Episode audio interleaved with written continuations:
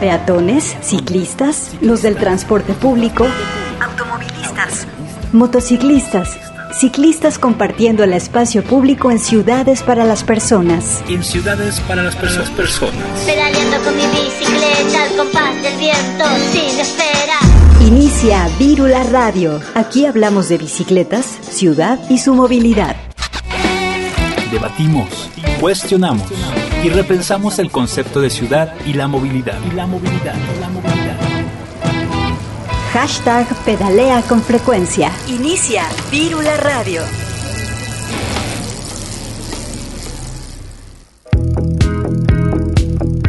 Hola, ¿qué tal? Bienvenidas y bienvenidos a Vírula Radio. Somos el programa de Radio Universidad donde hablamos de bicicletas, impulsamos la movilidad y compartimos la ciudad.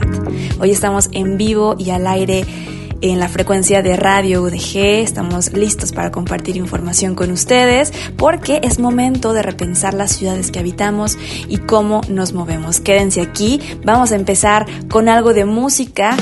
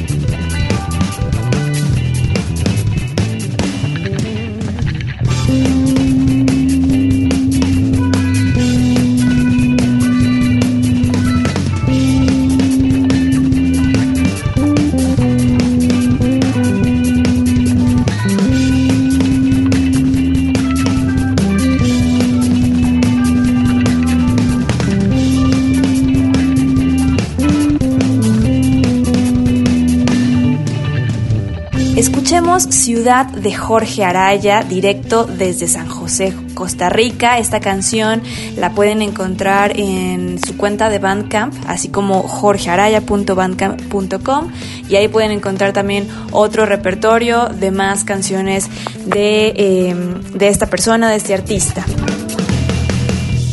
Pedalea con frecuencia, Vírula Radio. Muchas gracias a las otras estaciones de la red Radio UDG que transmiten este programa en Puerto Vallarta en vivo por la misma señal, el 104.3 de FM, y en Ocotlán, en la zona Ciénega, en la retransmisión por el 107.9 de FM. Saludos a Biciactiva Radio y a sus radioescuchas colombianos, quienes también pedalean con nuestra frecuencia gracias a la retransmisión que hacen. Es, es la verdad eh, muy emocionante poder compartir eh, experiencias, poder compartir diálogos y por supuesto que nos escuchen en otras ciudades del mundo. También estamos transmitiendo para todo el mundo vía internet en nuestro sitio www.radio.udg.mx. Así que eh, si no tienen por ahí el, radio, el aparato, eh, nos pueden escuchar desde internet. Em, y bueno, el día de hoy tenemos información que compartir con ustedes. Estamos ya en vísperas de, las elecciones. Es muy importante que, prestemos atención a los candidatos y candidatas, a sus propuestas. Eh, por supuesto, aquí hablamos de ciudad, entonces estamos muy pendiente de lo que ha dicho cada uno de los candidatos y candidatas. Hay unos que se están sumando a este tema del nuevo paradigma de ciudad. Eh, y otros que pues lo están rechazando, lo cual eh, pues para ser alguien que quiere representar un cargo público eh, pues está de preocuparse.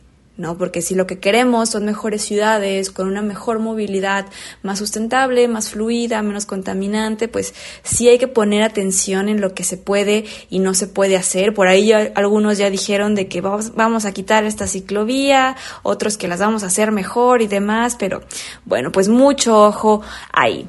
Vamos a empezar el programa escuchando un audio eh, de una charla que hubo con el tema de la seguridad vial. Si recuerdan, eh, la semana pasada abordamos eh, y cubrimos lo que fue la semana de la seguridad vial con este tema de eh, las velocidades, la reducción de velocidades a zonas 30. Y bueno, vamos a escuchar ahora a Alejandro Furas, él es secretario general del programa de evaluación de vehículos nuevos para América Latina y el Caribe. Y también eh, es secretario general de Global NCAP. Son organismos que realizan pruebas de choques a los modelos de autos más vendidos en el mundo. Y estos informes han podido reorientar la producción de autos.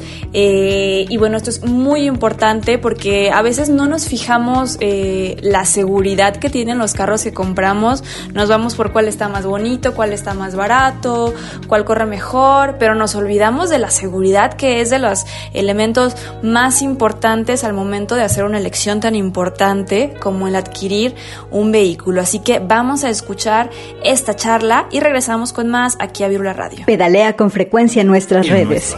Arroba Virula Radio en Facebook, Twitter e Instagram. Bien, básicamente eh, la mayoría de los choques que vieron fueron choques de frente, que es como empezó trabajando la Pinenca.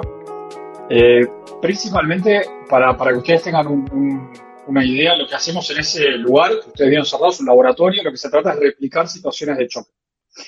Eh, hacemos choques frontales, choques laterales, choques laterales contra un poste, eh, hacemos pruebas de peatones, es decir, cuando si atropellar, si ese vehículo atropellara un peatón, probamos sistemas de control electrónico de estabilidad. Eh, hoy día la Tineca está probando sistemas de frenado autónomo de emergencia. Ahora, ¿cómo hacemos para realmente saber qué es lo que pasa en el auto? Eso es una buena, creo que es el lugar donde deberíamos empezar. Primero, ponemos, como vieron en el auto, hay pasajeros. Los pasajeros no son, no son humanos, son unos muñecos especiales. Eh, son muñecos que tienen el peso, el tamaño, la forma de moverse y la distribución anatómica muy similar a un ser humano. Esos muñecos eh, van equipados con una importante cantidad de sensores desde la punta de la cabeza hasta los tobillos, en el caso de los adultos, y en el caso de los niños hasta la pelvis.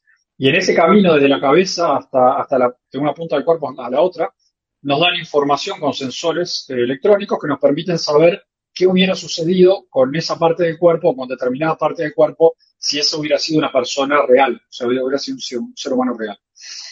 Eh, para ir un poquito más claramente, eh, esos sensores emiten una lectura, nos dicen un, dato, un número, que nosotros lo que hacemos, nosotros en las computadoras hoy día lo asocian con un nivel de probabilidad de lesiones. El nivel de probabilidad de lesiones en un ser humano no es un invento ni de Latinenca ni es eh, propio de Latinenca, por el contrario, es una estadística mundial que utiliza incluso las Naciones Unidas para emitir sus normas de seguridad que usa hasta los programas NCAPs más conocidos como IHS, como EuroNCAP, como Australian NCAP, que hace muchos más años que están haciendo test que nosotros, usamos todos el mismo criterio eh, biomecánico, son los criterios de lesiones. Y esa correlación entre el valor del sensor y, la probabilidad de lesiones es lo que nos eh, produce un reporte en el que nos dice qué parte del cuerpo estaría mejor protegida o qué parte del cuerpo estaría peor protegida en el caso de cada uno de los choques. Eh, obviamente en el choque frontal se emiten una, serie de datos. Para que tengan una idea, estamos hablando de que hay casi 100 canales de datos en el choque frontal. O sea, 100 cosas, 100 datos diferentes para analizar, cada uno con su gráfica y su eh, tiempo de, ocurrencia. Nosotros lo que tenemos que hacer es eh, no solamente mirar por las lesiones del cuerpo humano, sino que lo que uno trata de ver realmente es cuán deteriorada quedó cada parte del cuerpo después del choque. Básicamente, poniéndolo de una forma muy coloquial y muy simple, cuando uno empieza el test, el, pasajero o el peatón está en lo que se llama con un 100% de integridad física, o sea, sin daños. Y queremos ver qué sucede después del choque, o cuánto de esa integridad física se vio disminuida. Cuando la integridad física al final del choque es igual a la del inicio, estamos hablando de un auto 5 estrellas.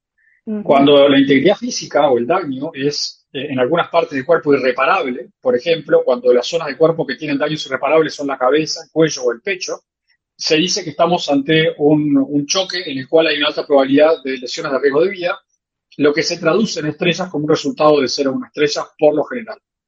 Entonces, eh, el entendimiento de que todo esto es eh, básicamente agarrar, medir eh, golpes adentro de un aparato, que es el muñeco, y traducir eso en lesiones en la vida real, o sea, en lesiones de carne y hueso, y de acuerdo a esas lesiones darle una puntuación al autor que también nos protege. Eso es el, el proceso del test. El lugar que ustedes vieron es eh, básicamente es un estudio de televisión que tiene una pista en el medio por donde se mueve el auto y, eh, y, un bloque en el cual contra el auto contra lo que el auto choca.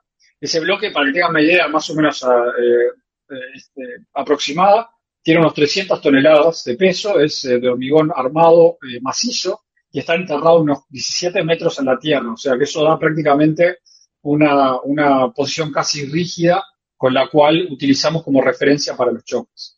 Eh, la velocidad de choque frontal son 64 kilómetros por hora. Y acá es la parte quizás que la gente se sorprende.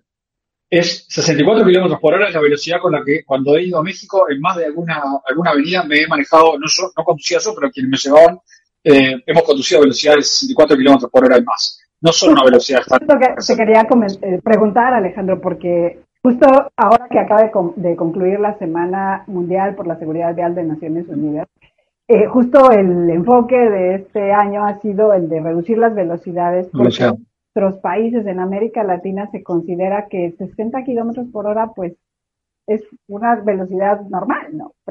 O sea, no, no es, la gente no tiene una sensación de que esa es una velocidad peligrosa. Y vemos en México, eh, pues, familias completas que llevan a los niños, es más, eh, llevan el bebé, ¿sabes? Manejando y traen el bebé aquí. O traen a la mamá y el eh, abrazado al bebé eh, en, el, en la silla frontal. O los niños justo eh, brincando en el asiento trasero. Y, y, cuando tú hablas de la velocidad y lo peligrosa que es, pues la gente siempre tiene la noción de que 60 kilómetros por hora no, pues no es tan grave, pero nosotros estamos viendo en estos videos que hace Latin que 60 kilómetros causa un daño tremendo en el vehículo. Y, y bueno, no sé saber sabes, este, el muñeco no parece, como dices, que, que se dañe, porque pues es un muñeco, no, no, no, no, no, no hay daños evidentes, no se destruye la piel, no hay, en fin, no, no pareciera que fuera tan grave, pero, pero platícanos a 60 kilómetros por hora, ¿qué cosa, eh, ¿cuál es sabes, qué, le sucede a un cuerpo humano a 60 kilómetros por hora? O sea, ¿tú, tú que a esto te dedicas, ¿qué le pasa a una persona a esta velocidad? Bien, para, para tener un poco, hay, quiero desmitificar algunas cosas. La primera es que eh, 160 km por hora es una velocidad para, para no despreciar en absoluto. Y voy a dar dos ejemplos. Eh, un choque a 30 km por hora. 30 km por hora que la gente lo desprecia absolutamente. Si desprecian 60, desprecian 30 km por hora. Es como caer de un primer piso de un edificio al piso. Es como tirarse, arrojarse de la primer planta, o sea, del primer nivel al piso. Eso es equivalente a un choque, desde punto de vista energético, al choque a 30 km por hora. 60 km por hora 60 kilómetros por hora, equivalen más o menos a caerse de un quinto piso o de un quinto nivel, o sea, el quinto nivel de un edificio. Es muy considerable. O sea que para nosotros enfrentarnos a ese tipo de choque, que son las pruebas que hacemos, hay que equiparse no solo el, vehículo por fuera, sino el vehículo por dentro para protegernos adecuadamente. Si estamos hablando, si yo le pregunto a cualquier persona, bueno, ¿usted se arrojaría un quinto piso de un edificio al piso? Van a decir que no. Eh, bueno, eh, eso es lo que sucede a 64 kilómetros por hora. Es básicamente eso. Y estoy siendo muy generoso y muy conservador, le digo por las dudas. Eh, eso desde el punto de vista para, para, cuantificar. 30 kilómetros por hora es como caernos de 3 o 4 metros de altura. El daño es muy importante. Otra, otra forma de cuantificar. Si tomamos un niño, un bebé de unos 10 kilos, ¿ah? y, y, esos 10 kilos van a 30 kilómetros por hora y chocan a 30 kilómetros por hora, en un instante esos 10 kilos se convierten en 300 kilos de fuerza. O sea que quien lo tiene en las manos, a 30 kilómetros por hora, si chocara, tendría que soportar 300 kilos de fuerza de un tirón, o sea, en, fracciones de segundo. No hay ningún ser humano que lo pueda, hay pocos seres humanos que lo puedan levantar 300 kilos y mucho menos que lo puedan eh, soportar ese, nivel de peso en menos de un segundo. Eso es lo que pasa en con un bebé de 10 kilos. ¿eh? En, en, México, justo una de las cosas que nosotros hablamos con legisladores y con en general con medios de comunicación, es que esto no es ideología, sino física. Es, Son las leyes de la física, es, ¿sabes? Es una cosa que, porque, porque justo muchas personas, muchos locutores, muchas, muchas, muchas personas pues tienen siempre la lógica de que, pues es que claro que lo va a detener, lo ama, es, es mi nieto, es mi hijo. Pero aquí no estamos hablando de falta de amor o de... Es, la, la ley de la física, la ley de la física no tiene, no relación mucho con el amor. O sea, ha habido amor ocasionado por la física, pero no de la otra manera. O sea, las leyes de la física son propias de la naturaleza y son leyes que las tenemos en nuestro planeta y, sea un mexicano, un japonés, un australiano, un uruguayo, estamos todos sometidos a las mismas leyes de la física, nos guste o no. Lo que, las leyes que tenemos que nos gobiernan, que son las que producen los políticos y los, este, congresistas, esas sí las podemos cambiar. Las leyes de la gravedad no se pueden cambiar. tenemos que a veces adaptar, las leyes a las que nos rigen en la vida cotidiana para que nos protejan ante leyes de la naturaleza que no puedes cambiar. Eso creo que es uno de los grandes, temas. Y otra, otra cosa conceptual que, me gustaría eh, desarticular un concepto. Ah, eso, de que voy en el, eso de que voy en el auto y voy seguro, es falso. Eh, Latin ha hecho pruebas de choque, como le dije, 64 kilómetros por hora, que es, para muchos les parece ridículamente bajo, pero para nosotros son velocidades bastante importantes. Y hemos visto autos, y de hecho uno de los más vendidos de México varios años, que fue el Nissan Tsuru, que se han literalmente colapsado a esa velocidad de choque. El, test que hemos hecho son públicos, todos los tests son públicos y los puede ver cualquier persona en YouTube, los puede ver en cualquier lado. El Nissan Tsuru quedó literalmente aplastado absolutamente los asientos delanteros a 64 kilómetros por hora. No había forma de, darle protección a las personas a esa velocidad en ese automóvil, en absoluto. Entonces, eh, el entender o pensar que uno porque va en un auto va seguro tampoco. Eh, depende de qué auto, depende de cómo ese auto esté preparado, y lo que hacemos nosotros es probar esos autos, no solo para saber que los equipamientos están allí, muchos autos tienen equipamiento de seguridad, pero los equipamientos de seguridad no funcionan, no dan la protección que deberían dar. Y lo que hacemos nosotros es hacer esas pruebas. Pues ¿Ah? platícanos, este, Alejandro, porque eso yo creo que es como la pregunta que sigue, ¿cómo está el mercado latinoamericano de los vehículos en este tema? Porque nosotros, pues por supuesto, vemos un poco los mismos modelos, los colores de moda, eh, nosotros pues tenemos las mismas publicidades que existen en el mundo donde el coche va hecho, pues, sabes, va rapidísimo en calles que además están solas, cuando eso pues es notoriamente falso porque las calles nunca, sabes, nunca son un autódromo así, nunca vas solo en la calle, pero eh, ya podríamos hablar un montón de esas publicidades, pero, pero ¿cómo es el mercado eh, no solo el mexicano, sino el latinoamericano? ¿Cómo estamos en estrellas? ¿Qué tan seguro es los vehículos que se venden en América Latina? Bien, hay, antes de entrar en eso voy a hacer una pequeña parada que me faltó mencionar antes. Y cuando tú me dabas el ejemplo de los niños, y yo me refería a, un niño bebé de 10 kilos, eh, los niños siempre tienen que ir en sillas de niño especiales para el tamaño adecuado y ajustadas de una manera adecuada en el automóvil. Eso primero. Y relacionado a esto, ahora voy a hacer el descargo de los autos. Tenemos un gran problema en América Latina. El primero que tenemos, el primer gran problema que tenemos es que desde que empezó la TINENCAP, los gobiernos han aumentado, han mejorado las, regulaciones, o mejor dicho, la exigencia de la seguridad de los autos para venderse en América Latina, pero aún mantenemos una distancia de 20 años de retraso respecto a Europa, por ejemplo. Lo digo de vuelta con total eh, eh, tranquilidad. Hoy América Latina tiene una distancia de al menos 20 años en términos de regulaciones, o sea, lo que exigen los gobiernos, respecto a Europa, claramente más atrasados. ¿Bien? Ahora, si analizamos el mercado en sí de América Latina, hay muchas marcas que a raíz de los test que ha hecho Latinencap han mejorado la seguridad de su automóvil por, eh, de acuerdo a los parámetros que propone Latinencap. Eh, cabe decir que los parámetros de seguridad, cuando Latinencap habla de un 5 estrellas, eh, para términos relativos, estamos hablando de un auto que supera en mucho las exigencias de, los gobiernos en materia de seguridad. Eh, los programas NCAPS y los programas de gobierno son programas, y las eh, exigencias de gobierno son programas que deben coexistir, ninguno sustituye al otro, se complementan. El gobierno lo que hace es establecer el mínimo, mínimo, mínimo para que el auto se venda en el mercado. Y después, eh, los programas NCAPS le damos la información al consumidor, le decimos de todo lo que hay en el mercado, cuál es el mejor y cuál es el peor. Y cuáles están en el medio. Un auto de cero estrellas, para que tengan una idea, es un auto que puede perfectamente apenas cumplir con exigencias mínimas de gobierno. Eso también es importante. Ahora, el mercado de América Latina, por más de, las normas que exijan los gobiernos, hay muchas marcas, y no marcas muy caras, marcas bastante populares, que han decidido eh, eh, apuntar a las cinco estrellas de la Cup. Y apuntando a las cinco estrellas o cuatro estrellas de la Cup, claramente están superando en forma voluntaria las exigencias que tienen hoy los gobiernos de América Latina. Y eso, en parte, es una muy buena noticia porque no estamos desmereciendo el trabajo de los gobiernos en absoluto, al contrario, de hecho cooperamos con todos los gobiernos, sino que se está dando el mecanismo que ocurre en todos los países, que los gobiernos establecen un mínimo y después la fabricante va más allá de ese mínimo, respondiendo a una demanda del consumidor, a una demanda del mercado. Y eso es lo que está pasando en América Latina. Voy a poner ejemplos en México. No estoy diciendo que todo esto está en forma brillante, porque hay muchos autos que se han vendido durante 20, 30 años que siguen circulando hoy día en México y que tienen niveles de seguridad muy bajos. Sin ir más lejos, les hablé del Surgo hace un rato.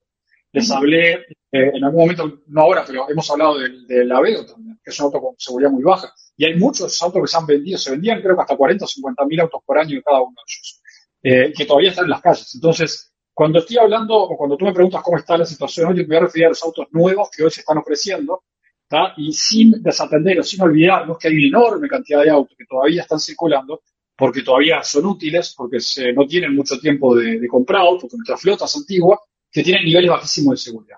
Entonces, en lo nuevo que se está vendiendo en América Latina, si bien todavía hay autos de, baja, de muy baja seguridad, estamos viendo también que hay un cambio de las marcas en ofrecer voluntariamente autos que van por encima de la existencia de gobiernos. Y eso es un cambio voluntario muy importante. Muy Déjame importante. preguntarte antes de que nos cuentes eh, cómo, cómo estamos en candida, en estrellas y así, una duda que me salta y que probablemente sea eh, eh, muy...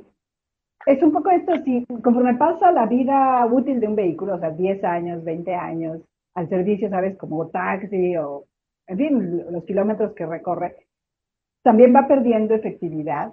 Eso, o sea, ustedes solo prueban vehículos nuevos, ¿cierto? ¿No? Eso es lo que entendí.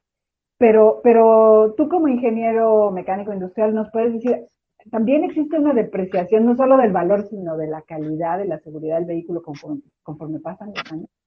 Porque el parque, Mira, de- eso- al menos en México, es bastante viejo, o sea, no, no, no se Sí. renueva. Eh, es- es- esa situación es la de toda América Latina. Toda América Latina tiene una media de, de- de flota, de antigüedad de flota de unos 14, 15 años. Mm. O sea, la media de América Latina de antigüedad de flota se estima en unos 14, 15 años de antigüedad. Mucho, muy vieja, o sea, por decirlo, muy antigua, muy anticuada. Eh, claramente que hay dos cosas. Eh, el hecho de testear un auto nuevo testearlo desde nuevo se hace para que el fabricante o nadie objete el resultado porque, ah, pudo haber estado reparado, pudo haber estado en una situación. Entonces, el resultado que nosotros damos de un auto nuevo, si el auto tiene, no ha tenido choques importantes, no ha tenido reparaciones importantes, eh, no ha eh, pasado por inundaciones, por ejemplo, Mm. eh, y, hace- se ha mantenido de acuerdo al manual, después de 10 años o un poco más también se puede decir con tranquilidad que la seguridad de ese auto se mantiene en el mismo nivel a cuando estaba nuevo. Y acá vienen dos problemas. El primer problema viene es que hay elementos de seguridad, como ya sabemos, que, han, que se han detectado fallas a lo largo de la vida útil y que han obligado a las marcas a, cambiarlos, por ejemplo, algunos airbags. Eh, cuando yo digo mantenimiento me refiero a que esos- a esas cosas que se deben hacer se, ha- se hagan. Y en la medida que eso se haga, el auto se le puede asegurar 10 años o quizás un poquito más también de seguridad sin problema. Pero cuando el auto está involucrado en un choque, cuando los airbags se disparan, Cuando una silla de niño está involucrada en un choque, automáticamente ese vehículo no tiene o no puede dar esa misma seguridad que daba antes. Por lo mejor que se repare. ¿Ah? Y por eso la recomendación nuestra es cuando hay impactos en los cuales la estructura se deforma en la parte de la cabina, que es donde vamos los pasajeros, de una manera eh, eh, significativa, cuando hay disparos de airbags, lo que recomienda la TNCAP es que ese auto debe desecharse y reemplazarse por uno nuevo. ¿Ah? Porque las reparaciones nunca van a dejar ese auto en las condiciones eh, para las cuales fue diseñado, desarrollado inicialmente para dar la seguridad. Lo mismo con la silla de niño. Cuando hay un choque, la silla de niño está en un choque, aunque en el choque el niño no iba en esa silla de niño, esa silla de niño se debe descartar, se debe destruir y poner una silla nueva. Fíjate, aquí a lo ¿Ah? mejor yo te preguntaría algo que probablemente se te pregunta mucho en América Latina, porque existe esta noción, primero de que no es tan peligroso o de que es como no, no es tan útil o es como ¿no? es una un capricho, o, ¿no? La sillita o las diferentes sillas, porque, porque como has dicho, pues es diferente lo que requiere un bebé recién nacido de pocos kilos y de mucha vulnerabilidad al, a un niño un poco mayor o a un niño de 10 o 11 años que, que todavía no toca el piso, ¿no? A lo mejor eh, aquí vamos a tener que, platicar con mucho detalle esta cuestión de las sillas de retención infantil, pero existe esta noción de que hay es como mucho desperdicio, como, y aquí en México pues las cosas se compran como para durar 20 años, y entonces esta idea de que vamos a descartar. Eh, también qui- quizás esta es la razón por la que los gobiernos piden un piso mínimo y no un piso medio, ¿sabes? Porque, porque, porque privilegian mucho esta cuestión de hacerlo barato para las personas. ¿O cuál es la razón de, de, de Bueno. si sabemos técnicamente qué es lo que protege la vida de las personas? ¿Por qué, ¿Por qué los gobiernos de América Latina están pidiendo un piso mínimo en lugar de justo pues preocuparse por la seguridad de quienes están comprando un vehículo? Creo, creo que acá hay un problema, un problema de lo que llamamos barato y, y costos. Son dos palabras que en el idioma español tienen muchas acepciones y se utilizan muy mal. Muchas veces para, con, con mala intención, lamentablemente. Eh, voy a, voy a detenerme en dos cosas. Usted me dice hay que reponer, me, te voy a tutear, Ariel. Tú me dices hay que reponer la silla de niño. Eh, claramente hay que reponerla porque esa niño no me va a la misma seguridad que tenía cuando era nueva y cuando no había pasado por un choque. Y muchas veces los padres nos dicen, oiga, y lo voy a hacer así, con el teléfono en la mano. Oiga, esa silla es muy cara y en la mano tienen un iPhone 11. O sea, con ese iPhone 11 se compra dos o tres sillas de niño. Entonces, o tienen una pantalla LCD en la casa, ¿verdad? que ocupa casi un metro y medio de enorme, una pared, y se están quejando de gastar lo que hay que gastar en una silla de niño. O, o en- esas son los tipos de cosas que, que, nos amerita que nos tenemos que poner a pensar. Pero voy a decir otra cosa que es más importante. Y esto creo que es lo más importante de Latino. No, los latinoamericanos no debemos pagar más por más seguridad. O sea, nosotros no tenemos que pagar más por algo que es básico para un europeo. Mm. Por dos razones. Eso es un poco el concepto de democratizar la seguridad y lo que estamos nosotros trabajando. Y se lo voy a dar con ejemplo bien claro. Usted dígame si algún fabricante hoy, cuando compra un auto o va a vender un auto, le dice, oiga, le voy a cobrar el 10% más porque tiene aire acondicionado. Casi nadie. O sea, el aire acondicionado hoy es algo que todo, si hay, es más, si hay carros que no tienen aire acondicionado, seguramente la gente no los compre. O los compre para cierto uso muy particular en ciertas situaciones, pero no, es algo que descalifica el automóvil. O sin estéreo. ¿no? Eh, no es obligatorio el aire acondicionado por ley, pero todo lo trae. Es un elemento de confort. Ahora, si el gobierno mexicano obligara a que todos los autos que se venden en el mercado mexicano tuvieran el control electrónico de estabilidad, que es un elemento que evita la pérdida de control del auto en maniobras de riesgo, salva casi tantas vidas como el cinturón de seguridad. Es un ejemplo bien concreto. O que todos los autos tuvieran las seis bolsas de aire, eh, airbags dentro, y que estuvieran con un buen nivel de seguridad. Y todos lo deberían cumplir. Todos los que se venden en el mercado. Ningún fabricante le va a poder decir a usted, oiga, Nelly, le voy a cobrar eh, mil dólares más porque tiene dos bolsas de aire extra. ¿Se entiende? Entonces, en la medida que los gobiernos no obligan a cumplimientos de buena seguridad, lo que están haciendo, le están haciendo el juego, o le están cediendo el juego al, al fabricante, que el fabricante cobre más por algo que eh, eh, lo agrega como extra y que en realidad es un derecho como es la seguridad que tenemos que tener todos. Pues Y acá fíjate, vamos- te quiero... Acá no va contar- otro problema. Ahora Quiero, quiero A cerrar una idea. Sí, venga. Una, una idea muy. Esto, entendamos que los elementos de seguridad en los autos son como las vacunas. Es una vacuna para la pandemia del COVID. ¿Ah? Como toda vacuna, y como está eh, la, la pandemia de seguridad vial, como hoy sucede con el COVID, no todas las vacunas son 100% eficientes, pero dan una alta chance de salvarnos. Esto es lo mismo. las vacunas, todos los elementos de seguridad del auto, así como otras cosas. Nosotros trabajamos sobre el pilar de vehículos seguros, pero hay otros temas para resolver también, claramente. Pero en el caso de los autos y de las sillas, eh, esto la buena seguridad es una vacuna, es un preventivo para las lesiones. Es un preventivo para que la persona con alta probabilidad no tenga eh, eh, lesiones graves. Y no lo digo, no, lo digo yo. La ONU, las Naciones Unidas, dice de que para atacar el problema de seguridad vial hay que trabajar en cinco áreas a la vez. Cinco áreas a la vez. En las cinco áreas son cinco pilares y hay que trabajar en todas a la vez. No se puede dejar ninguna de ellas relegada, porque una de esas relegadas hace que todo el sistema colapse. ¿Y sabe lo que, lo que descubrieron los suecos en estos últimos años? Los suecos le va bastante bien con la seguridad vial. En Suecia, para, para mi sorpresa, cundo he tenido la suerte de ir, los caminos son bastante pobres en infraestructura, muy pobres en infraestructura, porque tienen una naturaleza muy peculiar. O sea que la infraestructura no es algo que nos diferencia mucho.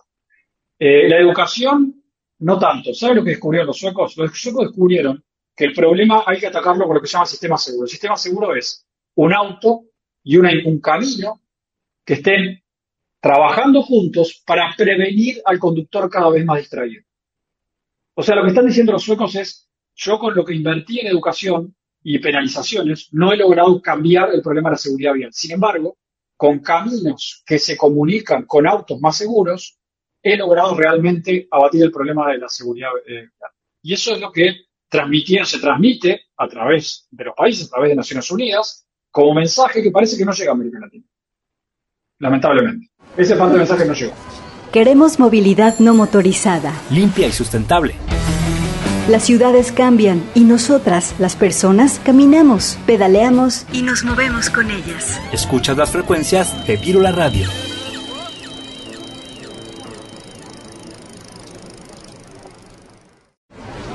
Peatones, ciclistas, los del transporte público, automovilistas, motociclistas, ciclistas compartiendo el espacio público en ciudades para las personas. En ciudades para las personas. Pedaleando con mi bicicleta al compás del viento sin espera. Inicia Vírula Radio. Aquí hablamos de bicicletas, ciudad y su movilidad. Debatimos, cuestionamos y repensamos el concepto de ciudad y la movilidad. Y la movilidad, la movilidad. Hashtag pedalea con frecuencia. Inicia Vírula Radio.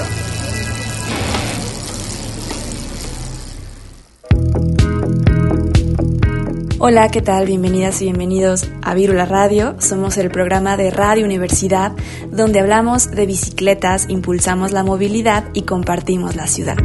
Hoy estamos en vivo y al aire en la frecuencia de Radio UDG. Estamos listos para compartir información con ustedes porque es momento de repensar las ciudades que habitamos y cómo nos movemos. Quédense aquí. Vamos a empezar con algo de música.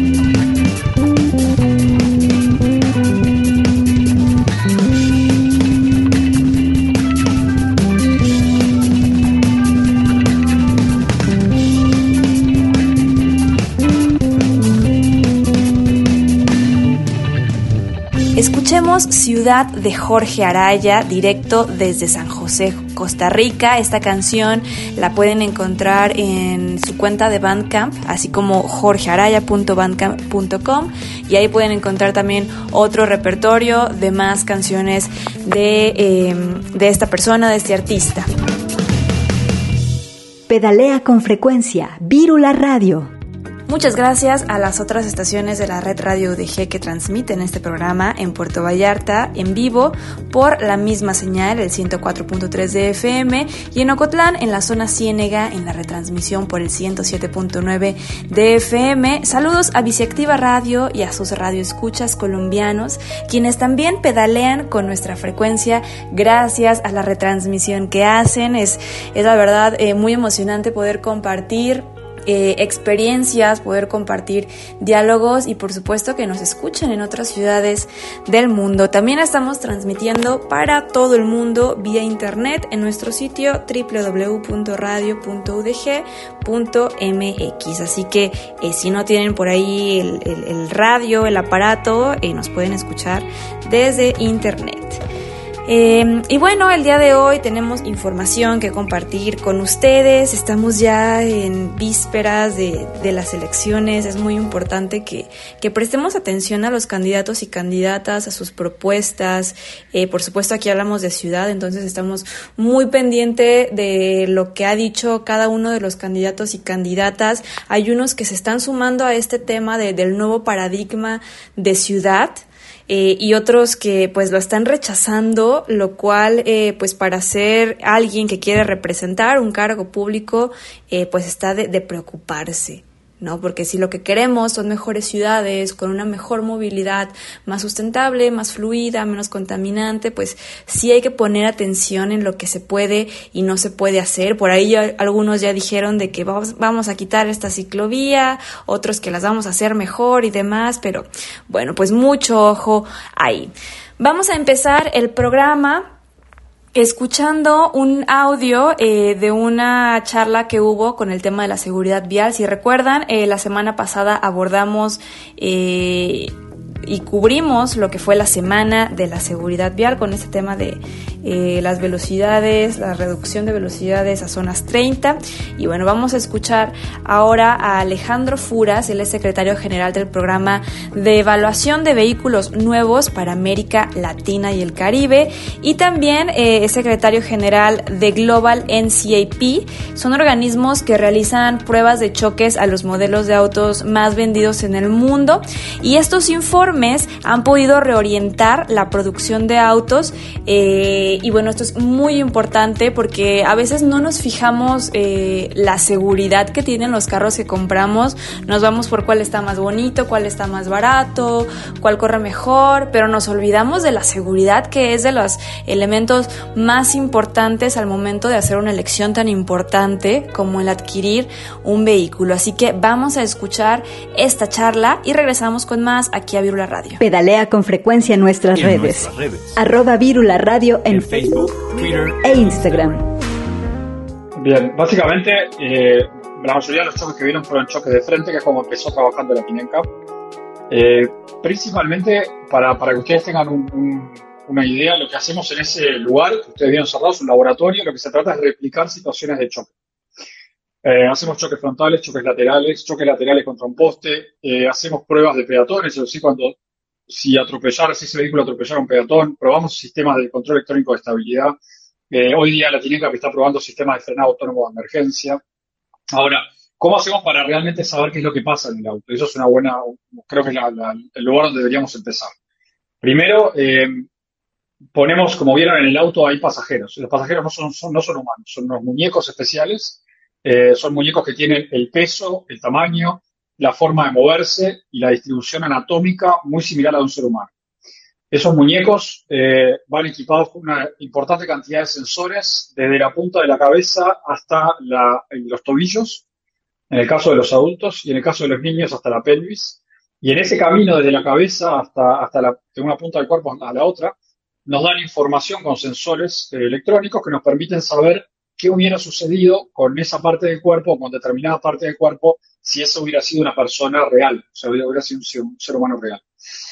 Eh, para ir un poquito más claramente, eh, esos sensores emiten una lectura, nos dicen un, dato, un número, que nosotros lo que hacemos, nosotros en los computadores hoy día lo asocian con un nivel de probabilidad de lesiones. El nivel de probabilidad de lesiones en un ser humano no es un invento ni de Latinenca ni es eh, propio de Latinenca, por el contrario, es una estadística mundial que utiliza incluso las Naciones Unidas para eh, emitir sus normas de seguridad, que usa hasta los programas NCAPs más conocidos como IHS, como EuroNCAP, como Australian NCAP, que hace muchos más años que están haciendo test que nosotros.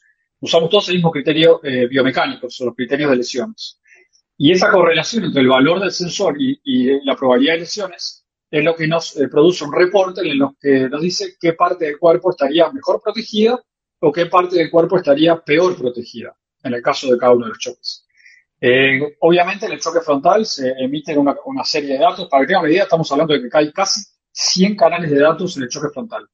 O sea, 100 cosas, y 100 datos diferentes para analizar, cada uno con su gráfica y su eh, tiempo de, ocurrencia.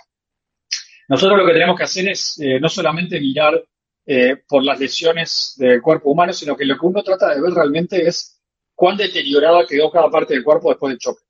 Básicamente, poniéndolo de una forma muy coloquial y muy simple, cuando uno empieza el test, el, pasajero o el peatón está en lo que se llama con un 100% de integridad física, o sea, sin daños. Y queremos ver qué sucede después del choque, o cuánto de esa integridad física se vio disminuida. Cuando la integridad física al final del choque es igual a la del inicio, estamos hablando de un auto 5 estrellas. Cuando la integridad física o el daño es en algunas partes del cuerpo irreparable, por ejemplo, cuando las zonas del cuerpo que tienen daños irreparables son la cabeza, el cuello o el pecho, se dice que estamos ante un, choque en el cual hay una alta probabilidad de lesiones de riesgo de vida, lo que se traduce en estrellas como un resultado de ser una estrella por lo general. Entonces, eh, el entendimiento de que todo esto es eh, básicamente agarrar, medir golpes adentro de un aparato, que es el muñeco, y traducir eso en lesiones en la vida real, o sea, en lesiones de carne y hueso, y de acuerdo a esas lesiones darle una puntuación al autor que también nos protege. Eso es el, proceso del test. El lugar que ustedes vieron es, eh, básicamente es un estudio de televisión que tiene una pista en el medio por donde se mueve el auto y, eh, un bloque en el cual contra el auto, contra lo que el auto choca. Ese bloque, para que tengan una idea más o menos eh, este, aproximada, tiene unos 300 toneladas de peso, es de hormigón armado macizo, y está enterrado unos 17 metros en la tierra. O sea que eso da prácticamente una, posición casi rígida con la cual utilizamos como referencia para los choques. Eh, la velocidad de choque frontal son 64 kilómetros por hora. Y acá es la parte quizás que la gente se sorprende.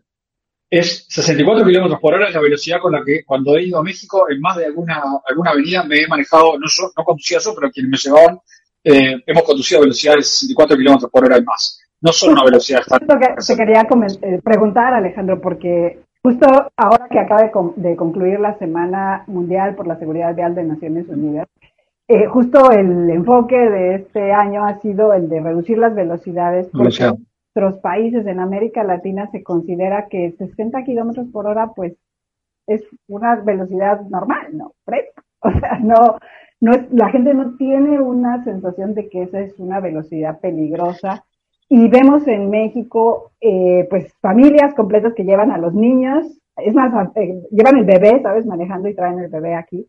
O traen a la mamá y el eh, abrazado al bebé en, el, en la silla frontal, o los niños justo brincando en el asiento trasero. Y, y cuando tú hablas de la velocidad y lo peligrosa que es, pues la gente siempre tiene la noción de que 60 kilómetros por hora no, pues no es tan grave, pero nosotros estamos viendo en estos videos que hace Latin que 60 kilómetros causan un daño tremendo en el vehículo.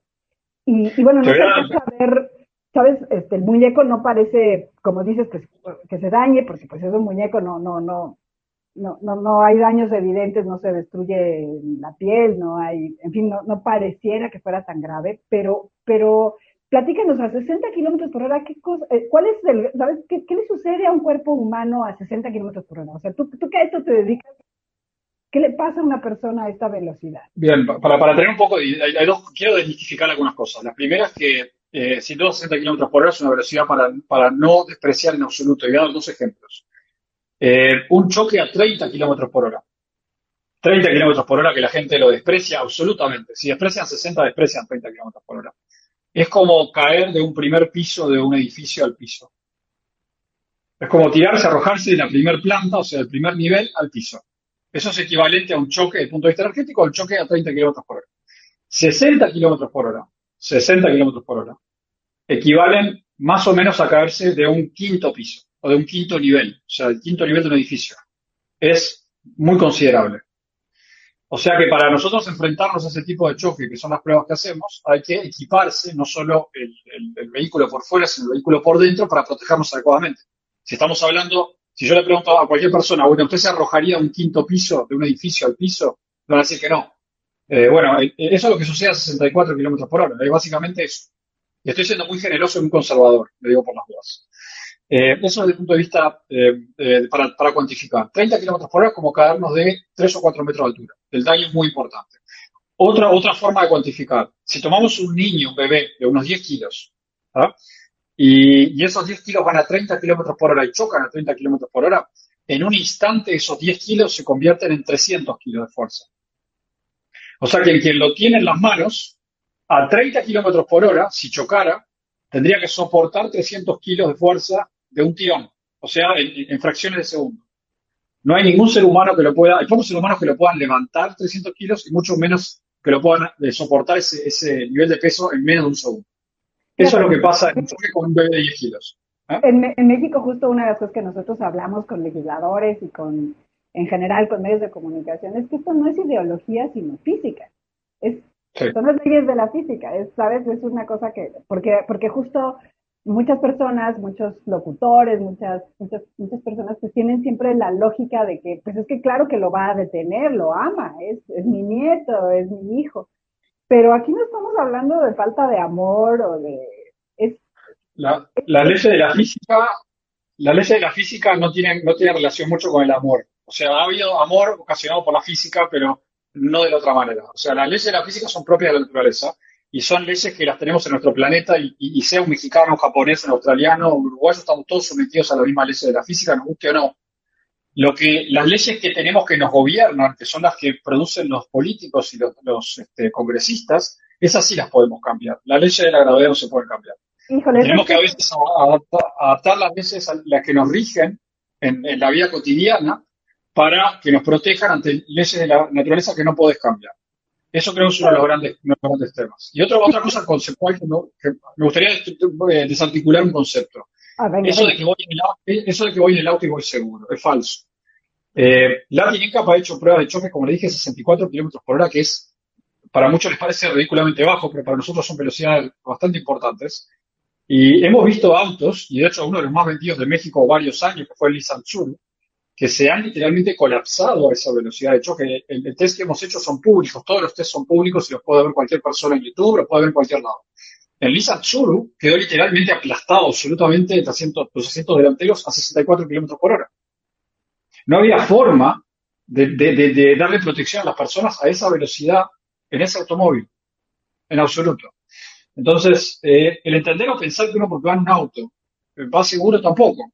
Eh, depende de qué auto, depende de cómo ese auto esté preparado, y lo que hacemos nosotros es probar esos autos, no solo para saber que los equipamientos están allí, muchos autos tienen equipamiento de seguridad, pero los equipamientos de seguridad no funcionan, no dan la protección que deberían dar.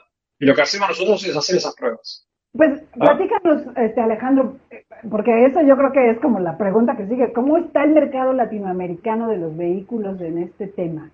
porque nosotros, pues por supuesto, vemos un poco los mismos modelos, los colores de moda. Eh, Nosotros, pues tenemos las mismas publicidades que existen en el mundo, donde el coche va hecho, pues, ¿sabes? Va rapidísimo en calles que además están solas, cuando eso, pues es notoriamente falso, porque las calles nunca, ¿sabes? Nunca son un autódromo así, nunca vas solo en la calle, pero eh, ya podríamos hablar un montón de esas publicidades, pero, pero ¿cómo es el mercado eh, no solo el mexicano, sino el latinoamericano? ¿Cómo estamos en estrellas? ¿Qué tan seguro es eh, los vehículos que se venden en América Latina? Bien, hay, antes de entrar en eso voy a hacer una pequeña parada que me faltó mencionar antes. Y cuando tú me dabas el ejemplo de los niños, y yo me refería a, a un niño bebé de 10 kilos, los niños siempre tienen que ir en sillas de niño especiales para el tamaño adecuado y ajustada de una manera adecuada en el automóvil. Eso primero. Y relacionado a esto, ahora voy a hacer el, descargo de los autos. Tenemos un gran problema en América Latina. El primero que tenemos, el, primer gran problema que tenemos es que desde que empezó la TINENCAP, los gobiernos han aumentado, han mejorado las, regulaciones, o mejor dicho, la exigencia de la seguridad de los autos para venderse en América Latina, pero aún mantenemos una distancia de 20 años de retraso respecto a Europa, por ejemplo. Lo digo de vuelta con total eh, eh, tranquilidad. Hoy América Latina tiene una distancia de al menos 20 años en términos de regulaciones, o sea, lo que exigen los gobiernos, respecto a Europa, claramente más atrasados. ¿Bien? Ahora, si analizamos el mercado en sí de América Latina, hay muchas marcas que a raíz de los test que ha hecho la TINECAP han mejorado la seguridad de su automóvil por, eh, de acuerdo a los parámetros que propone la TINECAP. Eh, cabe decir que los parámetros de seguridad, cuando la tienen capaz de un 5 estrellas, eh, eh, para términos relativos, estamos hablando de un auto que supera en mucho las exigencias de, los gobiernos en materia de seguridad. los programas NCAPS y los programas de gobierno son programas, y las exigencias de gobierno son programas que deben coexistir, ninguno sustituye al otro, se complementan. El gobierno lo que hace es establecer el mínimo, mínimo, mínimo para que el auto se venda en el mercado. Y después, eh, los programas NCAPS, le damos la información al consumidor, le decimos de todo lo que hay en el mercado, cuál es el mejor y cuál es el peor. Y cuáles están en el medio. Un auto de cero estrellas, para que tengan una idea, es un auto que puede perfectamente apenas cumplir con exigencias mínimas de gobierno. Eso también es importante. Ahora, el mercado de América Latina, por más de, las normas que exijan los gobiernos, hay muchas marcas, y no marcas muy caras, marcas bastante populares, que han decidido eh, eh, apuntar a las cinco estrellas de la. Y apuntando a las cinco estrellas o cuatro estrellas de la claramente están superando en forma voluntaria las exigencias que tienen hoy los gobiernos de América Latina. Y eso, en parte, es una muy buena noticia. Porque no estamos desmereciendo el trabajo de los gobiernos en absoluto, al contrario, de hecho cooperamos con todos los gobiernos, sino que se está dando el mecanismo que ocurre en todos los países, que los gobiernos establecen un mínimo y después la fabricante va más allá de ese mínimo respondiendo a una demanda del consumidor, a una demanda del mercado. Y eso es lo que está pasando en América Latina. Voy a poner ejemplos en México. No estoy diciendo que todo esto está en forma brillante, porque hay muchos autos que se han vendido durante 20, 30 años que siguen circulando hoy día en México y que tienen niveles de seguridad muy bajos. Sin ir más lejos, les hablé del Surgo hace un rato. Les hablé, eh, en algún momento, no ahora, pero hemos hablado del, del Aveo también, que es un auto con seguridad muy baja. Y hay muchos autos que se han vendido, se vendían creo que hasta 40 o 50 mil autos por año de cada uno de ellos. Eh, que todavía están en las calles. Entonces, cuando estoy hablando, o cuando tú me preguntas cómo está la situación hoy, me voy a referir a los autos nuevos que hoy se están ofreciendo, y sin desatender o sin olvidarnos que hay una enorme cantidad de autos que todavía están circulando, porque todavía son útiles, porque no tienen mucho tiempo de, de comprado, porque nuestra flota es antigua, que tienen niveles bajísimos de seguridad. Entonces, en lo nuevo que se está vendiendo en América Latina, si bien todavía hay autos de, baja, de muy baja seguridad, estamos viendo también que hay un cambio de las marcas en ofrecer voluntariamente autos que van por encima de la existencia de gobiernos. Y eso es un cambio voluntario muy importante. Muy Déjame preguntarte antes de que nos cuentes eh, cómo, cómo estamos en cantidad, en estrellas y así, una duda que me salta y que probablemente sea eh, eh, muy... Es un poco esto, si conforme pasa la vida útil de un vehículo, o sea, 10 años, 20 años, al servicio, ¿sabes? Como taxi o, en fin, los kilómetros que recorre, también va perdiendo efectividad.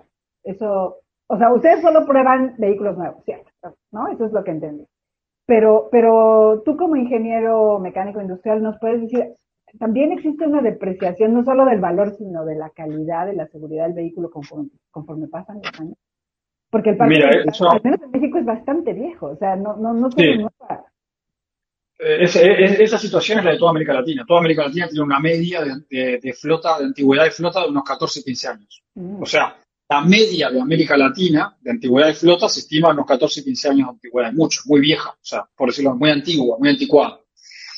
Eh, claramente que hay dos cosas. Eh, el hecho de testear un auto nuevo o testearlo desde nuevo se hace para que el fabricante o nadie objete el resultado porque, ah, pudo haber estado reparado, pudo haber estado en una situación. Bueno, entonces, el resultado que nosotros damos de un auto nuevo, si el auto tiene, no, ha tenido choques importantes, no ha tenido reparaciones importantes, eh, no ha pasado por inundaciones, por ejemplo, mm. y, se ha mantenido de acuerdo al manual, después de 10 años o un poco más también se puede eh, decir con tranquilidad que la seguridad de ese auto se mantiene en el mismo eh, nivel a cuando estaba nuevo. Y acá vienen dos problemas.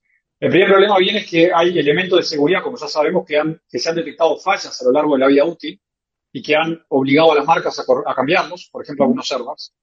Eh, cuando yo digo mantenimiento, me refiero a que a esas cosas que se deben hacer se, se hagan. Y a la medida que eso se haga, el auto se le puede asegurar 10 años o quizás un poquito más también de seguridad sin problema. Pero cuando el auto está involucrado en un choque, cuando los airbags se disparan, cuando una silla de niño está involucrada en un choque, automáticamente ese vehículo no tiene o no puede dar esa misma seguridad que daba antes. Por lo mejor que se repare. ¿Ah? Y por eso la recomendación nuestra es que cuando hay impactos en los cuales la estructura se deforma en la parte de la cabina, que es donde vamos los pasajeros, de una manera eh, eh, significativa. Cuando hay disparos de airbags, lo que recomienda la TNCAP es que ese auto debe desecharse y reemplazarse por uno nuevo. ¿Ah? Porque las reparaciones nunca van a dejar ese auto en las condiciones eh, para las cuales fue diseñado, desarrollado inicialmente para dar la seguridad. Lo mismo con la silla de niño. Cuando hay un choque, la silla de niño está en un choque, aunque en el choque el niño no iba en esa silla de niño, esa silla de niño se debe descartar, se debe destruir y poner una silla nueva. Memoria. Memoria. Desmemoria. Desmemoria. Recuerdos. Recuerdos. Olvido. Olvidos. Inventiva. Inventiva. Técnica. Técnica. Ciencia. Ciencia. Arte. Arte. Cronoscopio. Cronoscopio. Cronoscopio. Retratos de ingenio y olvido un museo auditivo de las mentes más innovadoras que ha dado Jalisco. Un proyecto de Radio Universidad y el Museo de Ciencias Ambientales, basado en el libro Museo Portátil del Ingenio y el Olvido de Juan Epote, publicado por la editorial Universidad de Guadalajara. Refugio entre estrellas. Refugio Barragán Carrillo. Tonila 1843, Ciudad de México 1916. Refugio Barragán Carrillo nació en Tonila y fue una innovadora en todo lo que hizo. Dramaturga, profesora, poeta, periodista, la primera mujer mexicana en publicar una novela y promotora de literatura infantil. Pionera en la industria del cine y astrónoma aficionada. Hija de un matrimonio de profesores, ella misma encontró en la docencia una tabla de salvación se tituló como profesora en la Escuela Normal para Señoritas de Colima bajo la tutela de la incombustible maestra Rafaela Suárez y dio clases por varios años. Se casó con el profesor Esteban Toscano Arreola y a partir de entonces eligió un nuevo nombre de autora, Refugio Barragán de Toscano. Y así firmó los libros que poco a poco fue pariendo, La hija de Nazaret, Celajes de Occidente, Libertinaje y Virtud, como antes ya había parido cuatro hijos, Alfredo, Salvador, Arturo y Ricardo. A los 10 años de haberse casado, la profesora Barragán de Toscano quedó viuda y a la muerte de su marido se deben sumar o restar otras dos ausencias, las muertes prematuras de sus hijos Alfredo y Arturo. Más, ¿qué consuelo es bastante de una madre al sentimiento? Ninguno, porque delante siempre ve la imagen que fue su aliento al hijo que ya no es, pues extiende su ternura aún más allá de la tumba, y la linfa que murmura en el sol, en la flor que se derrumba, mira al hijo de su amor. Como había experimentado antes, la educación volvió a ser su tabla de salvación. Labora todo el tiempo que puede dando clases mientras los libros siguen multiplicándose. La popular obra de teatro Premio del Bien y Castigo del Mal, por ejemplo, hacia 1884, cuando ronda los 40 años de edad, o La hija del bandido o Los subterráneos del Nevado, novela por entregas que los lectores devoran a partir de 1887. Tan propositiva que 130 años después mantendrá vigente esa cadencia con la que atrapa al lector, seduciéndolo con una original combinación de misterio y aventura, narrando aquellos túneles al interior del volcán. Ingeniosa, con destreza e inteligencia, editó la revista quincenal La Palmera del Valle, Religión, Literatura y Ciencia, y también tuvo tiempo para involucrarse en aquel insólito experimento que fue la sociedad Las Clases Productoras en Guadalajara, donde lee su innovador discurso Mejoramiento de la Mujer. Refugio Barragán de Toscano administró y operó una de las primeras cadenas de cines entre nosotros, al mismo tiempo que desarrolló una imparable actividad en la Sociedad Astronómica de México, donde le otorgaron un reconocimiento por su infatigable laboriosidad en llevar a cabo diariamente observaciones meteorológicas y por sus constantes observaciones de estrellas fugaces y por versos de este calibre. Oscura está la noche y triste y silenciosa. Al sur, entre las nubes, se miran fosforear relámpagos que toman la forma vagarosa de víbora que ondea su cuerpo circular. Los truenos se suceden la lluvia enfanga el suelo y al peso de sus gotas inclínase la flor. De cúmulos negruzcos cubiertos se halla el cielo y el viento alza en las ramas fantástico rumor, rumor.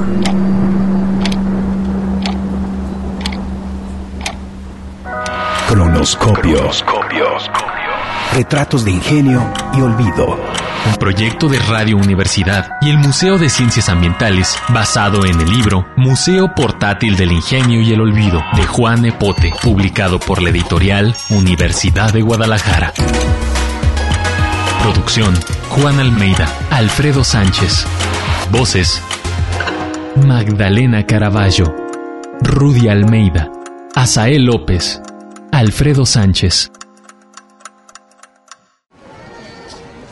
Queremos movilidad no motorizada. Limpia y sustentable.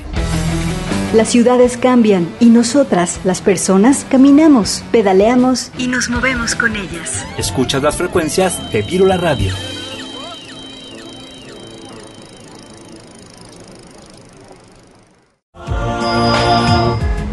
Somos parte de la ciudad y su movilidad. Nos movemos en ella. Evolucionamos con ella. Sintonizas Virula Radio.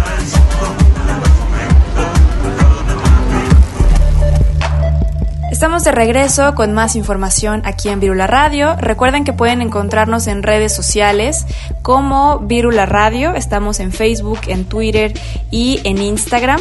Por ahí eh, pueden buscar las entrevistas y ponerse al corriente con, con lo que hemos estado hablando aquí en, los programas pasados. Continuamos con más información, seguimos con el tema de la seguridad vial y para esto queremos compartirles un audio de la charla eh, que se llamó Visión Triple Cero, que son cero muertes, cero emisiones y cero exclusión. En este webinar que hubo se abordaron la relación que existe entre el objetivo de cero víctimas por hechos de tránsito y el objetivo de cero emisiones en centros urbanos, eh, esto a causa de vehículos motorizados, y se vio desde una óptica de inclusión, de accesibilidad en los servicios de transporte y también de la movilidad en las ciudades. Esto eh, lo hablaron desde eh, Bogotá, Colombia, y pues es muy interesante. Recordemos que aquí en México también existe la coalición de Visión Cero, que busca precisamente cero muertes, cero emisiones y demás. Así que pues para que sepamos que no es algo que solo pasa aquí en México, una ocurrencia de algunos activistas, no, es algo que se está viendo también en otras partes del mundo con una urgencia de mejorar el tema de la seguridad vial, porque lo repetimos, estamos hablando también de una emergencia de salud pública. ¿no? La gente está muriendo en sus trayectos diarios, está muriendo por caminar en las banquetas, por esperar el camión, por andar en bicicleta, y lo cual se debe pues empezar a combatir desde una mejor política pública, eh, pero podemos empezar visibilizando este, este problema. Así que vamos a escuchar este, eh, este pedacito, este extracto de, de esta charla y regresamos con más. Ciudad y movilidad. Vírula Radio. Eh, no, pues una, un agradecimiento muy grande. Eh, pues primero expresar mi solidaridad con las personas que desafortunadamente fallecieron o quedaron heridas en el, en el desastre de, de, la línea 12 en la Ciudad de México y también hay otro puente en otra ciudad que ha tenido problemas y eh, son temas que, que, realmente hacen que, que, uno piense dos veces sobre la ejecución y la gestión de los proyectos de transporte público en las ciudades, de lo cual vamos a hablar un poquito hoy. Y pues les hablo desde, desde un país que en este momento está pasando también por una, una crisis con bastante, bastante de, eh, protesta social y, problemas de, eh, en, lado y lado, de, desde, desde vandalismo hasta brutalidad policial que, que, pues realmente no, no están bien, pues resultado de, de muchos años de dificultades y, que se han, visto, han visto acrecentadas por, por el COVID. Pero a pesar de las dificultades y las, eh, lo que tenemos en, en este momento, eh, la verdad nosotros necesitamos movernos hacia, hacia algo que, que realmente nos una, que nos lleve hacia adelante. Y, y pues eh, el tema eh, que que la estrategia Misión Cero promueve, pues hace parte de las cosas importantes por las cuales hay que trabajar. Cero muertes viales es lo único aceptable. No podemos aceptar algo eh, menor que eso. Y ese concepto que es muy poderoso, pues nacido en Suecia y extendido por todo el mundo de que, de que realmente tengamos un imperativo ético con respecto a la, a la seguridad vial, que no aceptemos ninguna muerte en el tráfico porque pues ya sabemos que todas son eh, prevenibles, que existen mecanismos para prevenir todas esas muertes, eh, pues lo extendemos a través de un proyecto que iniciamos este año aquí eh, con mi esposa, con mi familia en, en Bogotá, y es que eh, llevemos esa visión a tres ceros, no solo al cero muertes viales. ¿Por qué tres ceros? Pues básicamente porque, porque tenemos problemas sociales graves que van más allá de la seguridad vial y tenemos problemas ambientales graves que van más allá de esos problemas sociales y de inseguridad vial que tenemos que atender. Eh, en, en las estadísticas colombianas que no son muy diferentes a las que uno puede encontrar en las ciudades mexicanas y en, en, el país México, que es un poco más grande eh, que Colombia en términos de población y economía. Eh, pero nosotros tenemos problemas muy serios, que son pues, la base de esa protesta social, es que 37% de los colombianos están clasificados como personas en pobreza monetaria y 14% en pobreza extrema, y esos eran los datos del 2020 y lo, de, hasta, hasta el inicio del, del año 2020 y con el, problema de la pandemia durante todo el 2020 y este inicio del 2021, desafortunadamente esas cifras son aún más graves. Eh, tenemos 6 millones de personas adicionales que ingresaron a estas estadísticas de pobreza eh, como consecuencia del COVID-19. Tenemos por el otro lado más de 15 mil eh, muertes de forma prematura por exposición al aire contaminado en nuestras principales ciudades. Eh, eso tampoco es aceptable, ni la pobreza extrema, eh, ni eh, la muerte por contaminación del aire. Y tuvimos en el año 2020 5.400 muertes viales en, motocicleta, en, atropello a, peatones, atropello a, ciclistas, incluso algunos ocupantes de, de vehículos, eh, pero principalmente esos actores vulnerables. Entonces, pues uno no puede trabajar exclusivamente en el ámbito de la seguridad vial, también es necesario a través de la movilidad sostenible trabajar en, la, en los temas de contaminación del aire y cambio climático y trabajar en los temas de inclusión. Por eso tres ceros. Porque si logramos avanzar en mejor caminata, mejor bicicleta y transporte público de calidad, con condiciones de seguridad, le apuntamos a esos tres ceros. Vamos a tener menos eh, siniestros viales, menos emisiones contaminantes de los vehículos y por lo tanto menos contaminación del aire, menos consumo energético y emisiones de, gases efecto invernadero, menos congestión, que es lo que se preocupa muchísimo la población y las autoridades, y vamos a tener menos exclusión, que tal vez es una dimensión que no siempre tenemos en la mira y eh, el tema de, inequidad social es fundamental y por eso tenemos que trabajar activamente en esa área. Visión Cero, que es una pequeña fundación eh, que, que, que inicia este año, trabaja en esas tres dimensiones a través de buscar ese mejor acceso de personas y productos y que su huella sea cero. Cero fatalidades, cero emisiones y cero exclusiones. Y eso pensamos que lo logramos, pues es la evidencia de muchos años de trabajo, de estar metido en este ambiente de la movilidad sostenible, a través de una combinación de acciones.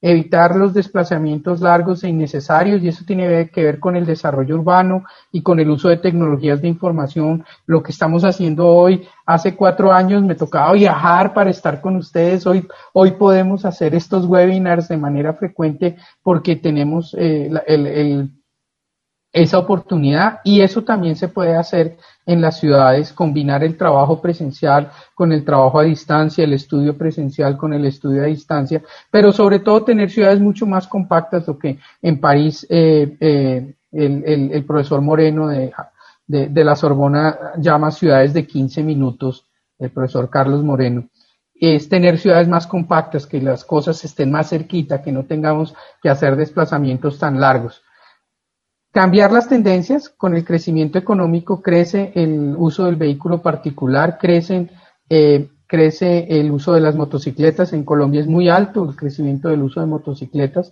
Necesitamos cambiar esa tendencia al crecimiento de la motorización individual hacia más viajes a pie en bicicleta y en transporte público, pero que esos viajes a pie y en bicicleta especialmente sean viajes mucho más seguros.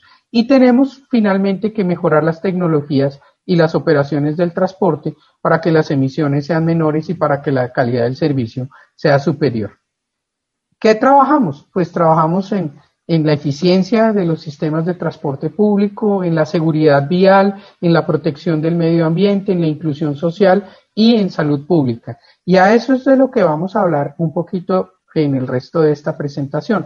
Voy a concentrar esta segunda parte de la presentación en el concepto visión cero de seguridad vial que compartimos con, con, la estrategia Misión Cero eh, y que ustedes promueven y para lo que estamos un poco en esta reunión el día de hoy. El segundo diseño de acción de la seguridad vial se dio el año pasado. En medio de la pandemia, la Asamblea General de Naciones Unidas se reunió virtualmente y aprobó una un cambio al objetivo de desarrollo sostenible que estaba para el año 2021, lo extendió hasta el 2030 eh, con un 50% de reducción de muertes y lesiones en el tráfico. Y esa es la meta a la cual tenemos que apuntarle como meta volante, como meta intermedia. No es la meta definitiva, la meta definitiva es cero y este grupo de Naciones Unidas, que lo, eh, el, la Organización Mundial de la Salud que lo promueve, establece que ojalá esa meta de cero sea al, nuestro objetivo al 2050, pero al 2030 que por lo menos reduzcamos a la mitad. No lo logramos en el decenio pasado, fracasamos en esa meta en el decenio pasado, tenemos un nuevo decenio para buscarla y lograrla, y eh, porque, porque realmente no fue, no fue posible. El mundo ni siquiera estabilizó ese número de muertes viales creció año tras año y la última estadística un poco desactualizada de Organización Mundial de la Salud consolidada está el año 2016 y seguíamos creciendo. Posiblemente con la pandemia y ahora vemos unas estadísticas de Colombia bajó en todo el mundo, pero no bajó al 50%. Y con la reactivación de la actividad lo que estamos viendo es que está subiendo nuevamente.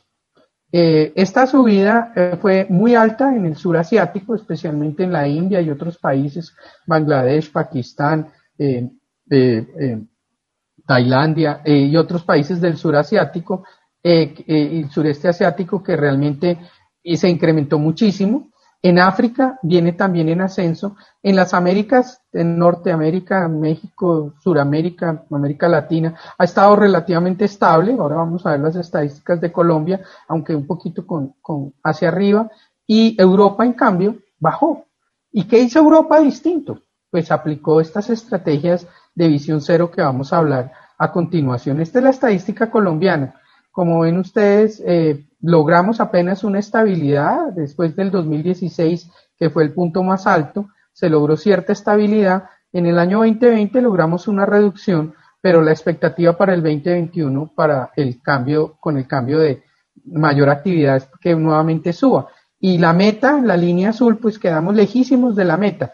Ahora nos toca preparar un nuevo Plan Nacional de Seguridad Vial y seguramente tendremos que hacerlo equiparable con la meta de reducción del 50% en fatalidades globales. ¿Y dónde se producen esas principales fatalidades? Es increíble, en Colombia con el uso de la motocicleta tenemos la mayor proporción de fatalidades y muchas de estas motocicletas en choque contra objeto fijo. Y esto da una, un tema muy, muy eh, fuerte de que el tema de, de, la pericia para manejar las motocicletas y los frenos de la motocicleta, las condiciones de frenado de las motocicletas generan bastantes problemas. Pero no solo mueren motociclistas, mueren muchos peatones en atropello por motocicleta, en atropello por vehículo automotor, en atropello por camión, en atropello por camión de carga. Ustedes les dicen camiones a los autobuses eh, entonces, los dos tipos de camiones eh, que afectan muchísimo a los peatones y también afectan un poco a los ciclistas y a los motociclistas. Si uno ve eh, verticalmente este cuadro,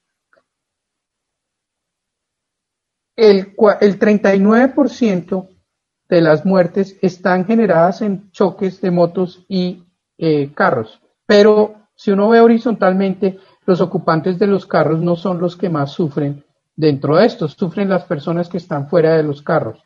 Entonces algo tenemos que hacer con no solo mejorar la seguridad del carro, sino también mejorar las condiciones para esas personas fuera de los carros.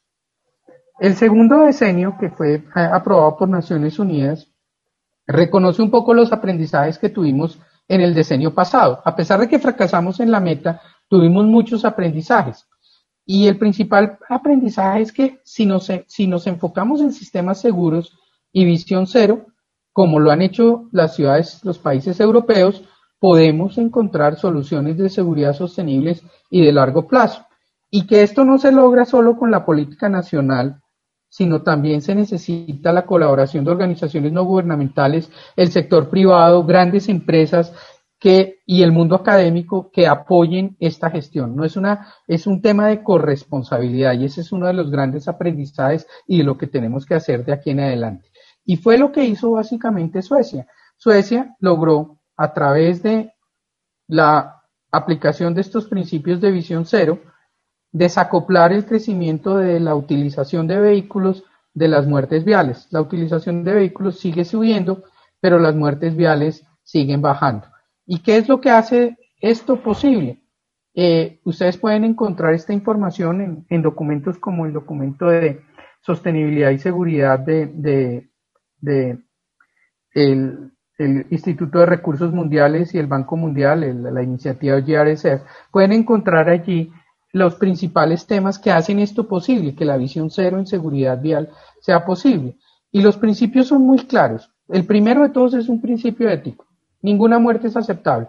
¿Cuántas aceptamos? Ninguna. No podemos decir que podemos aceptar un muerto. No, todas las muertes son evitables.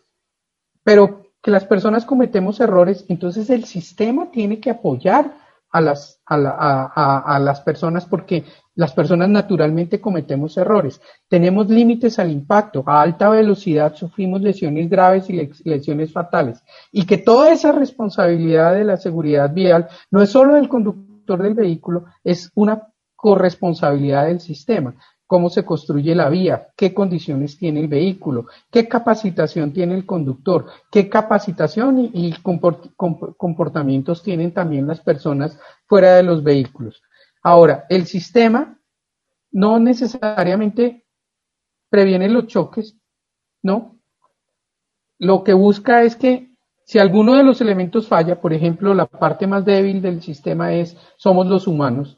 Si el humano falla, otros componentes del sistema ayudan para que las heridas no sean graves ni sean fatales. Otra referencia importante para todos estos conceptos es este documento de la, de eh, OSD, del International Transport Forum, que habla sobre cómo lograr ese avance que ya han logrado estas ciudades en Europa. Entonces, no se trata de prevenir todos los choques, sino los choques que generan muerte y heridas graves. Blanca nos pregunta, en el proceso de fomentar el uso de la bicicleta, ¿qué beneficios tiene el uso obligatorio del casco? Si los países que no exigen son los que menos muertes tienen por esta causa, ¿cuál es la alternativa? Y Elton nos pregunta también en relación a ciclistas. En la zona metropolitana de Guadalajara, históricamente el principal involucrado en la muerte de ciclistas es el transporte colectivo. ¿Nos podrías recomendar algunas acciones específicas para disminuir esta problemática? Son preguntas muy valiosas para la seguridad ciclista. Quienes promovemos el, uso de la bicicleta sabemos que tenemos que una de las cosas difíciles de la promoción del uso de la bicicleta es que con el incremento del uso de la bicicleta pueden incrementarse heridas eh, eh, graves y fatalidades porque hay más personas expuestas y son personas expuestas en una situación de alta vulnerabilidad. Entonces, algunos promueven que esa vulnerabilidad la mitiguemos con el uso del casco y realmente el casco es recomendable, pero no debe ser obligatorio. Y, acoto mi, comentario. Eh, así como la persona que preguntó conoce las estadísticas, eh, muestran claramente en países de alto uso de la bicicleta que no tienen el uso obligatorio del casco, el número de muertes es menor que en países de menor uso de bicicleta con uso obligatorio del casco. El casco nos protege en una caída a baja velocidad, a 12, 15 kilómetros por hora, pues nos ayuda a que no suframos un trauma craneoencefálico. Pero normalmente la interacción es con un vehículo mm, de dos toneladas o más, y ahí el casco pues no hace nada, no ayuda, no ayuda en nada. Eh, y lo que se hace el casco, y está mostrado en la literatura, es que genera una actitud un poquito más riesgosa de quien lo usa y de los vehículos en su entorno. Entonces realmente el casco no mejora sustancialmente la seguridad de los, de los usuarios ciclistas. Yo lo recomiendo y yo lo uso por el tema de las caídas, porque una caída leve puede también pasar y ahí puede tener, pero no por reducir eh, las, más, las cosas más graves. Las cosas más graves se reducen con gestión de velocidad que estos camiones del transporte colectivo tengan velocidades moderadas en los sitios donde hay alto flujo ciclista. Eh, hay un manejo también para los camiones de, los puntos ciegos, eh, mejorar la visibilidad del conductor a través de mejores espejos y también el reconocimiento del ciclista de esos puntos ciegos, que no es que no es que lo trate mal, sino que no me ve. Entonces, no ubicarse en zonas se ha, se, ha, fomentado, por ejemplo, en los, en los buses, en los camiones que tenemos aquí en Bogotá, la señalización de los puntos ciegos en todos los buses para que los ciclistas y motociclistas no, no se hagan ahí, donde no se van a ver, no los va a ver el conductor. Y el principal tema es el tema de, velocidad. Es ahí donde, donde genera el, mayor, el mayor eh, elemento de, de riesgo, es la velocidad. Y si gestionamos la velocidad, lo podemos lograr. Ya hay buses con GPS que monitorean la conducción durante todo el tiempo de la conducción del conductor y le pueden mostrar al conductor los momentos en los cuales excedió la velocidad y, eh, a través de eso generar eh, una retroalimentación para que los conductores vayan adoptando prácticas más seguras de conducción. En el 104.3 de FM, Vírula Radio.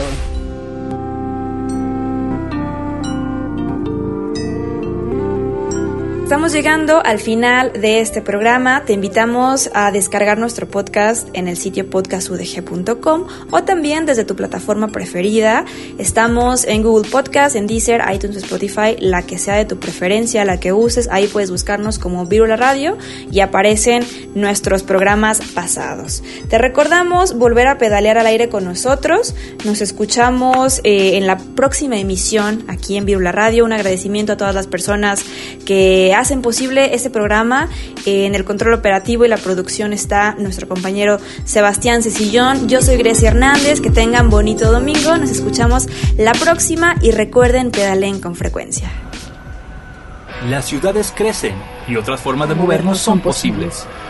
Vivamos la movilidad y tomemos los espacios públicos. ¿Tú cómo te mueves y vives la ciudad? Queremos ciudades habitables para todas las personas. Esto fue Virula Radio. Volvemos la próxima semana aquí en Radio Universidad 104.3 FM. Bicicleta, música y versos, círculos sonales muy